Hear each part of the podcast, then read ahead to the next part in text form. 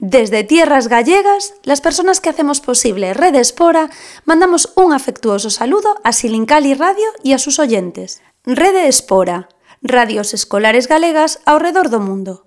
Espora, escolas pola radio.